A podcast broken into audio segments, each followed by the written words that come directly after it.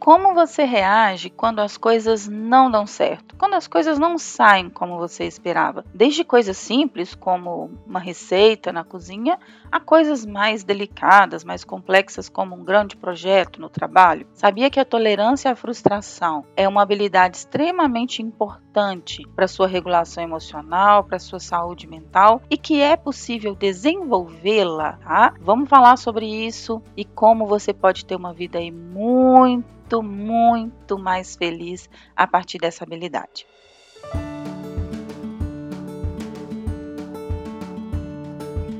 Olá, eu sou a Sheila, eu sou psicóloga e coach. Estou aqui para te ajudar a ter uma vida mais saudável, feliz, leve e hoje falando sobre um tema que eu particularmente gosto bastante. Até porque percebo que grande parte das pessoas que não alcançam seus objetivos são porque têm uma baixa tolerância à frustração. Sabe aquelas pessoas assim que desistem no, no primeiro obstáculo ou desafio? Uma primeira coisa deu errado, ela já pensa assim: ah, eu não sei, isso não é para para mim e aí abandona o projeto? Muitas vezes isso tem a ver com a baixa tolerância à frustração. Me conta aí, vamos pensar em situações na sua vida em que as coisas não deram certo.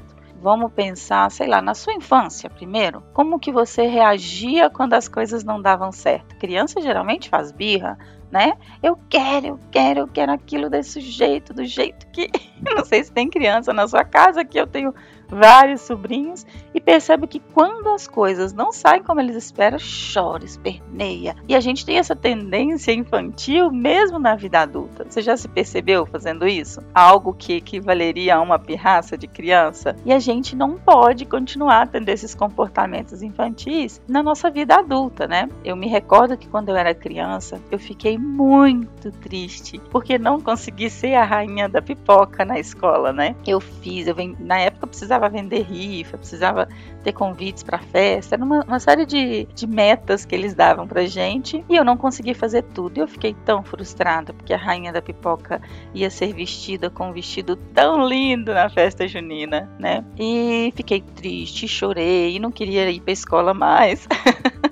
E aí eu fico pensando quantas e quantas vezes um comportamento desse a gente projeta na nossa vida adulta. E aí pensando na vida já de adolescente, me recordo também que fiquei muito triste por não ter conquistado um, um campeonato de dança. Nós tínhamos um grupo de dança que a gente gostava muito de dançar e não conquistamos o campeonato, não ganhamos. Teve também campeonato de handball que eu dediquei muito, em que eu treinei muito. Eu acordava cedo, eu ia pro campo e a gente corria e treinava e no final não tivemos um bom resultado, ficamos longe da final do campeonato. Então assim, poderia dizer para você vários exemplos aqui da infância, da adolescência, até no início da vida adulta. Na vida adulta os mais marcantes foram não passar em dois vestibulares que eram muito importantes para mim. Me recordo também que eu fui reprovada várias vezes no exame de direção até conseguir a minha carta para dirigir. E fico pensando e quero te fazer essa provocação: quais os fracassos da sua vida que te tornaram mais fortes. Porque cada um desses exemplos que eu te dei aqui, na infância, na adolescência, na vida adulta, foram muito importantes para que eu me fortalecesse como pessoa, para que eu soubesse lidar com as frustrações, com os momentos em que as coisas não vão como esperado e inclusive persistir, né? Eu fui reprovada várias vezes no exame de direção, mas continuei até ser aprovada. Eu fui é, reprovada num concurso público, me recordei disso agora, há 12 anos atrás. Fui reprovada num concurso público, fiquei assim, exaurida de tanto estudar e fui reprovada. E hoje eu fico assim, graças a Deus que eu fui reprovada, porque eu não tenho perfil nenhum para trabalhar com concurso público, né? Então eu quero te fazer essa provocação que caminhos a sua vida tomou a partir de algumas coisas que não deram certo. Recorde-se aí de situações em que você ficou muito frustrado, muito chateado, e muito, muito infeliz, muito triste, porque é algo que era muito importante para você e, e você não conseguiu conquistar. E me conta como que você reagiu e como que você reage ainda hoje. Você conseguiu superar essa frustração, enxergar novas saídas, novas oportunidades, contornar as objeções, os obstáculos. Você conseguiu lidar com a tristeza de forma natural, né? Sentir, mas não se render. Como que você lidou aí e ainda lida no dia a dia com essas dificuldades? Você por um acaso está preso em alguma frustração do passado, eu conheço pessoas que, por exemplo, tiveram um casamento frustrado e nunca mais se envolveram com ninguém e escolheram ficar sozinhas, porque ficaram presas numa frustração do relacionamento. Conheço pessoas que tiveram uma frustração na carreira, numa área específica e abandonaram tudo, largaram para lá e, estão frustrados na carreira porque acham que nem dão conta mais de trabalhar com aquilo, mas porque estão presos naquela frustração naquilo que não deu certo. E não existe uma receita, né, uma, uma forma mágica de lidar com isso, mas um primeiro passo é você fazer de repente uma lista. Pega aí um papel uma caneta e faça uma lista de quais foram os principais fracassos da sua vida, quais foram as situações em que você é, ficou extremamente chateado porque algo não deu certo. E faça uma autoanálise. Como que você reagiu diante dessas situações e como você reage ainda hoje? Você é do tipo que tem uma baixa tolerância à frustração ou você é do tipo que tem uma alta tolerância à frustração, tá? A, a frustração é uma reação emocional. Quando a gente quer alcançar algo e, e algo nos impede, a gente tem uma experiência desagradável, né? Não vou dizer para você assim, ai, a Sheila gosta de ter frustração, ela acha que isso a torna mais forte.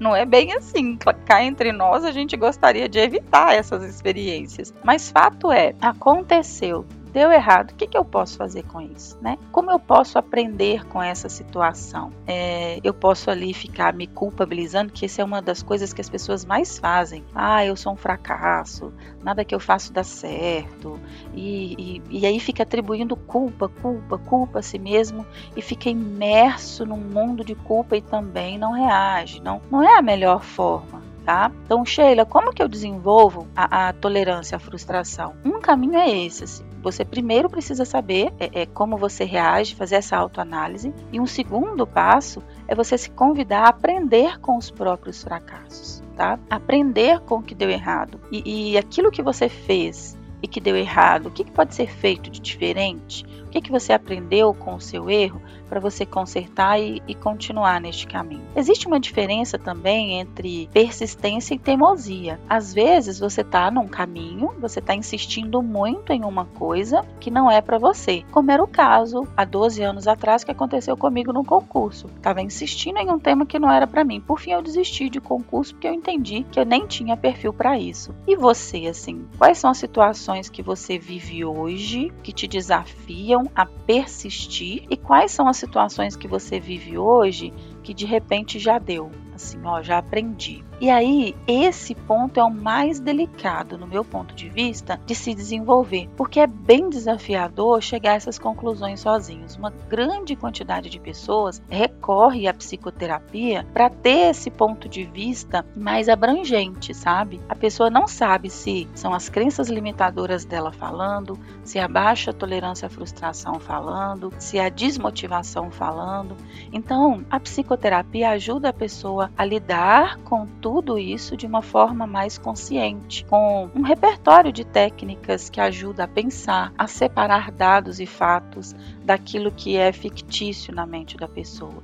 Tá? Então, de um modo geral, os fatores que contribuem para a pessoa ter uma baixa tolerância à frustração são principalmente o sistema de crenças, né? A pessoa acha que a vida é difícil, que as coisas não dão certo, que ela nasceu para sofrer. Então, se ela tem um sistema de crenças negativas em respeito a si mesma, ela não vai conseguir avançar. E muitas vezes no processo de autoconhecimento, de imersão para entender Quais são as minhas crenças? Quais são os meus paradigmas que precisam ser vencidos? Quais são as forças que eu tenho para lidar com certos obstáculos? Esse processo de autoconhecimento é extremamente importante para desenvolver a tolerância à frustração. E assim, a pessoa fala, Sheila, mas como é que eu sei se minha tolerância à frustração é baixa, né? Então, geralmente, pessoas com tolerância à frustração baixa, elas têm assim uma tendência a procrastinar tudo que é difícil. Aquilo que causa um pouquinho mais de desafio, ela deixa para depois. As tarefas que podem provocar angústia ou chateação, ou o menor sinal que algo pode dar errado, ela trava, ela nem faz tá? Tem também aquelas pessoas que vão para o inverso, aquelas pessoas assim, que são super impacientes e que querem controlar tudo, que são mega perfeccionistas, porque a remota ideia de que algo pode dar errado já gera um desconforto exagerado, tá? Isso também pode ser sinal de baixa tolerância à frustração. Tem aquelas pessoas com foco excessivo no prazer. Pessoa quer uma gratificação imediata, ela quer ser recompensada rápido. Muitas vezes ela desiste de algo que é maior, de um plano que vai demorar mais tempo, para algo que ela vai ter ali aquela gratificação na hora sabe? E com isso nunca conquista nada de tão relevante na vida. Pessoas de baixa tolerância à frustração têm, assim, é, respostas exageradas a coisas muito simples. Então, às vezes, sei lá, vão deixou o carro morrer, tá dirigindo e deixou o carro morrer. Aquilo ali já estragou o dia da pessoa, ficou nervosa, xingou, falou palavrão.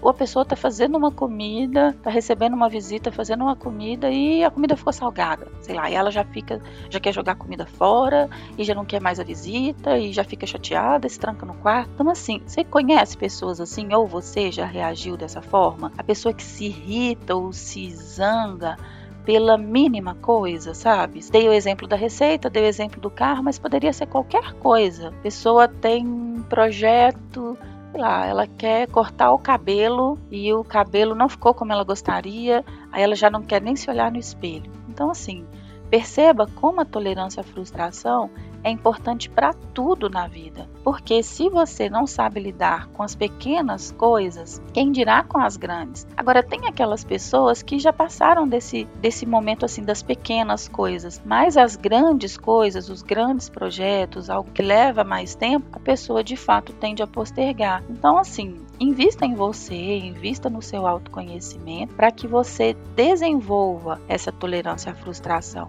De um modo geral, a tolerância à frustração é desenvolvida com a prática.